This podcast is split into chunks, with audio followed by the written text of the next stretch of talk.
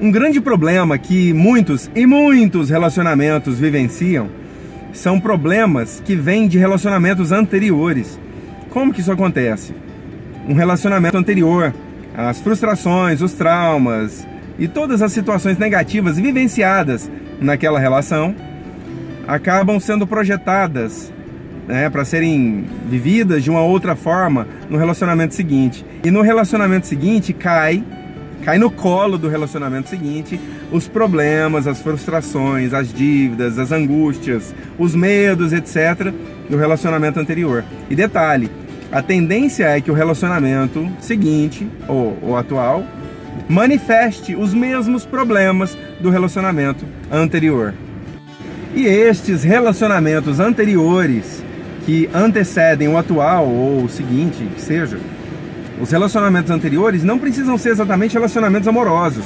Por exemplo, relacionamento dos seus pais, relacionamento dos seus avós.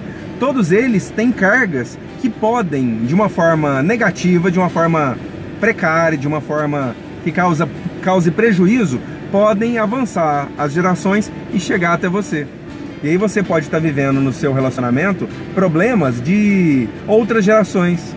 Problemas que a sua avó viveu, por exemplo, um amor deixado para trás, uma história de, de, de, de, rompimento muito abrupto, entende? E aí os, as gerações seguintes sempre absorvem os problemas que as gerações anteriores não resolveram. Esse problema vai passando de uma geração para outra de uma forma negativa. Ou seja, se o relacionamento anterior que você teve não é o suficiente, né, não foi o que você gostaria, foi muito ruim, com vários traumas, blá blá blá, teve um monte de coisa ruim. Se esse relacionamento, se você não se resolver com essa história, você vai cobrar do, do relacionamento seguinte o que esse relacionamento anterior não deu.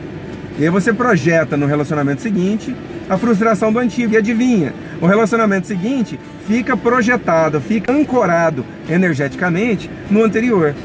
E aí você começa a reproduzir no anterior as mesmas relações, as mesmas, perdão, as mesmas dinâmicas que você vivenciava no relacionamento anterior.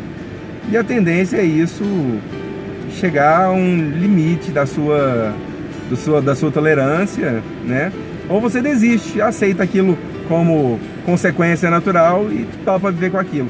A boa notícia é que dá para deixar as coisas do passado no passado e usar como aprendizagem, usar como recurso de, de crescimento.